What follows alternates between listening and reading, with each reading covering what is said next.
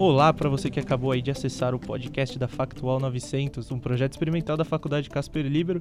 Eu sou Vinícius Redael, estarei com vocês aí nessa semana. Também estou acompanhado de Gabriel Passeri. Tudo bem, Gabriel? Fala, Vinícius. Muito boa tarde. Boa tarde. E a gente vai falar sobre o que hoje? Bom, o tema do nosso podcast hoje é sobre a saúde mental e as redes sociais, como esses fatores se relacionam principalmente na vida do jovem brasileiro hoje em dia. Olha, Gabriel, um tema interessantíssimo, um tema importantíssimo de se falar. Com certeza, sem dúvida nenhuma. No momento em que os jovens cada vez mais se tornam reféns da tecnologia. E também eu tenho a companhia do Bernardo Porfírio, ele que trouxe uma entrevista muito legal. É isso, Bernardo? É, boa tarde, Vini. E é isso mesmo. A psicóloga Camila Marcotti nos cedeu um pouco do tempo dela para nos ajudar a entender mais sobre esse assunto tão complicado que afeta tantos jovens no país. Boa, Bernardo. Então agora vocês vão conferir na íntegra a entrevista do Bernardo. Ele estava acompanhado aí do Arthur Guimarães e do Pedro Costa. Então espero que vocês gostem. E Camila, tá nos ouvindo? Sim. Tá conseguindo nos ouvir? Agora tô. Agora tá. Bem, Camila, primeiro é, queria agradecer muito esse tempo que você está dando pra gente conceder essa entrevista. Sei que não deve ser fácil acabar tendo esse tempo disponível para atender a gente, então muito obrigado mesmo. É, estou aqui com o Arthur Guimarães, meu companheiro de sala. Oi, Camila, tudo bom? Olá. E com o Pedro Costa. Camila, beleza? Boa noite. Boa noite. Camila, então, estamos com essa pauta aqui de redes sociais e saúde mental.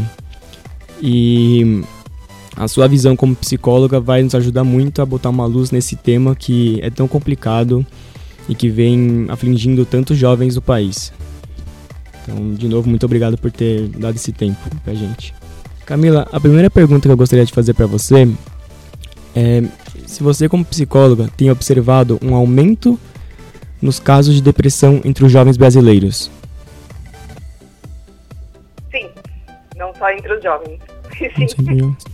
tem, um, tem, tem tido um aumento significativo das doenças mentais, né? Mas é, se diz também se poderia citar os idosos? Sim. Sim. Eu acho que tem uma. Enfim, tem uma série de circunstâncias no mundo de hoje que influencia pra gente ter uma saúde mental, um aumento da saúde mental, né? Assim, da, da, das doenças e tal. Mas os jovens eu acho que são. É, então tem um aumento no geral da população, mas acho que nos jovens, na população, por exemplo, nos adolescentes, essa coisa tem crescido de forma bem significativa também, né? É, Camila, como você avalia que os jovens estão usando a rede social? As redes sociais. Olha, eu acho que a rede social ela pode tanto ser uma coisa boa quanto uma coisa ruim. Ela pode ser um instrumento é, muito bom mas ela também, se não souber ser bem utilizado, ele, ela pode ser uma coisa ruim, assim. Eu acho que as redes sociais hoje estão completamente dentro do mundo, né? E as pessoas mais jovens são as pessoas que mais usam, né? A gente tem também, assim, crianças pequenas que já têm Instagram, é, Facebook, né? É, enfim. Uhum. E assim, ela pode ser tanto uma coisa benéfica no sentido de que você favorece o conhecimento, você tem acesso à informação, você encontra é, pessoas do mesmo perfil que você, né? Então, às vezes, do mesmo interesse, pessoas que moram totalmente distantes, mas que podem, né? É, se comunicar, trocar experiências e tal. Mas isso que a gente tem visto, né? Muito recentemente, assim, isso também pode ser uma coisa negativa para comportamentos negativos, né? Então, às vezes tem essas ondas é, de suicídio, que a gente vê que as, as, redes sociais acabam.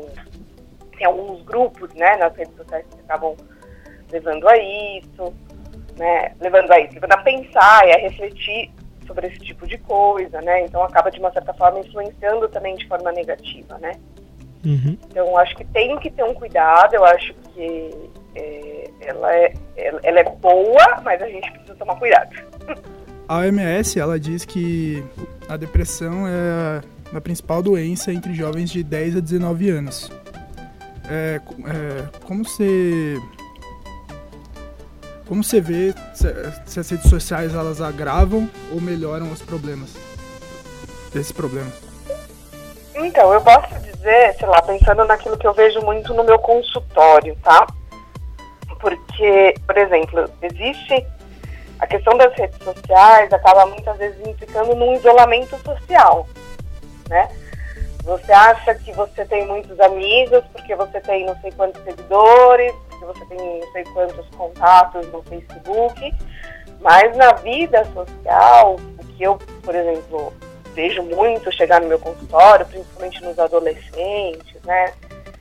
é muito, por exemplo, esse isolamento. Não sabe se relacionar, não consegue se relacionar. Muitas vezes eu vejo que o, o trabalho que eu faço aqui enquanto psicóloga, muitas vezes é de ajudar esse jovem a se relacionar com outro carnalmente, assim, na, na presença física do outro, né? Porque eles acabam sabendo se relacionar virtualmente, né? Mas ali no tete a tete a coisa é mais difícil. Então eu acho que nesse sentido, é, as redes sociais elas é, são prejudiciais, né? Assim, eu acho que a gente tem um enfraquecimento dos vínculos afetivos.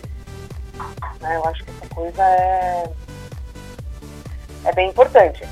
Agora, né, volto a dizer, se você sabe utilizar a rede social, ela pode ser um recurso positivo, né?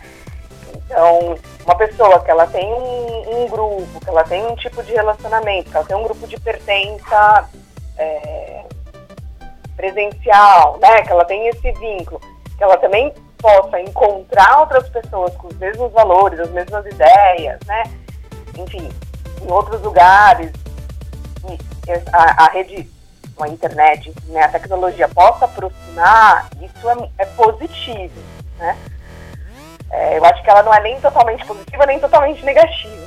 Né? Mas eu acho que precisa desse cuidado. O que eu vejo hoje, como psicóloga no meu consultório, é muito uma, uma fragilidade do, de vínculo. Né? Que as redes não ajudam nesse sentido. É muito interessante você discutir a sua experiência com a gente. É, meu nome é Pedro, sou amigo do Bernardo. E eu queria te fazer uma seguinte pergunta. É, a gente vê na, nas redes sociais uma sempre uma vida muito bonita, né? As pessoas sempre arrumadas, viajando para lugares mais badalados, uma maquiagem social grande que também foi apresentada no livro 10 argumentos para você largar as redes sociais. É, para você deletar, desculpa. Eu gostaria de saber a tua opinião sobre isso, se realmente essa maquiagem, essa é, felicidade exacerbada nas redes sociais pode inferir na saúde mental do indivíduo, do usuário? Olha, eu acho que sim. Tem um filme muito antigo que não vai falar de rede social, mas que ele chama Amor por Contrato. E a ideia, é, eu vou dar spoiler do filme, mas enfim. Sem problemas, pode explicar. A ideia é assim, é uma empresa que contrata uma família, né? Então, na verdade, contrata uma série de atores e eles vão ser a família perfeita, né? Então uhum. eles vão ter o melhor carro, a melhor casa, as decorações mais bonitas, eles são pessoas super felizes, eles não têm problema nenhum, né? E é muito interessante porque vai mostrando como a comunidade se move em torno disso, né? Assim, Sim. E assim, né, enfim, vou contar o final do filme, mas é, é até isso, assim, tem um cara que vendo essa coisa, então ele vai, né, no caso ele vai, por exemplo, achando que então o que traz felicidade é ter todas essas coisas, é ser feliz desse jeito que nem o vizinho era, né? Uhum. E no fim, ele fica super mal, né, assim, é, e aí mostra bem esse impacto na saúde mental, vamos dizer assim, que tem, né? É claro que lá não está falando de, de, rede social, né? Mas é analogia com os tempos atuais. Né? Exato. Né? Eu acho que assim, nos, nos, nos, dias de hoje era assim que funcionaria. Assim.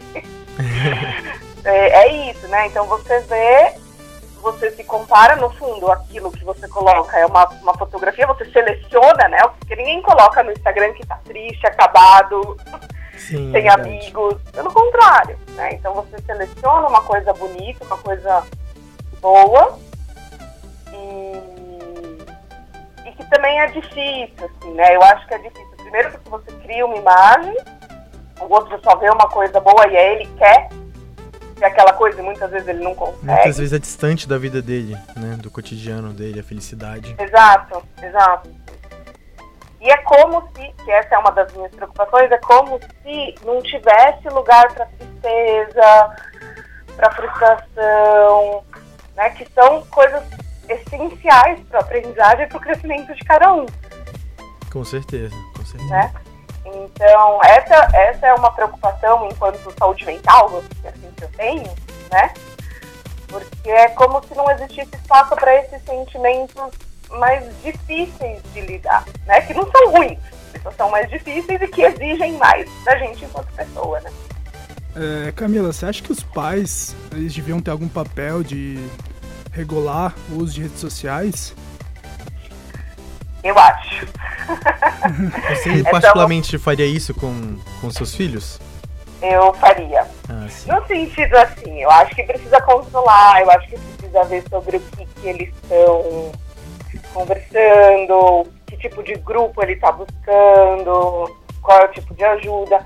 Não sei, eu dou um exemplo que aconteceu recentemente no meu consultório, que foi uma mãe que me procurou, né? Muito preocupada com uma filha, assim, é, e essa coisa, né? A menina tem 11 anos, estava dentro das redes sociais, não sei lá.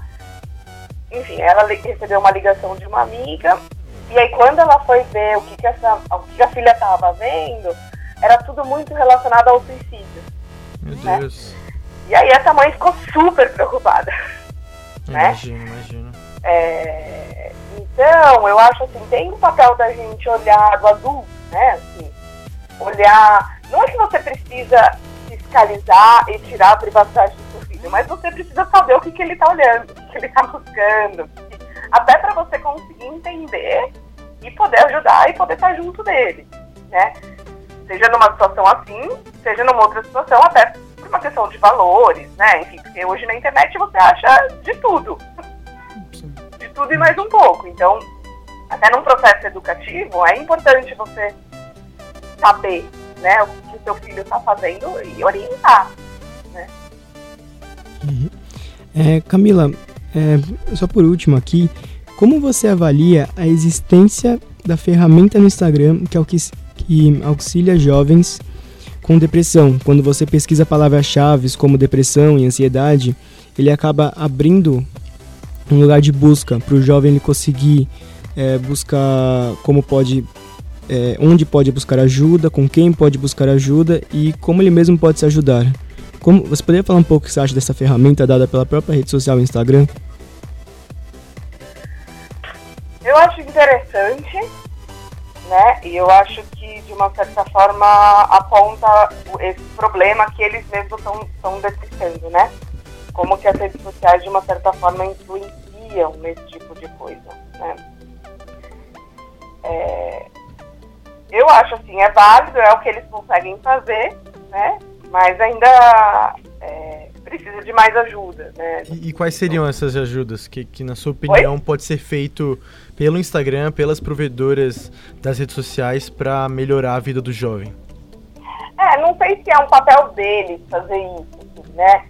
Mas, por exemplo, uma coisa dessa, eu acho que você teria que dar um. Né, não sei, assim, tipo, que a gente tem hoje da coisa do suicídio, do CVV, que você tem um telefone que você pode ligar, acho que dá orientações para procurar, sei lá, esses serviços de saúde mental, né? Eu acho que é nesse sentido. Não sei, não sei te dizer de verdade se é um papel deles, mas talvez se eles dão uma orientação assim, né? É, eu não entrei para ver, tá? Eu vi lá, por exemplo, tem, ah, como você pode se ajudar, né? Precisaria entender o que, que eles estão falando ali nesse, nesse, nesse âmbito, assim.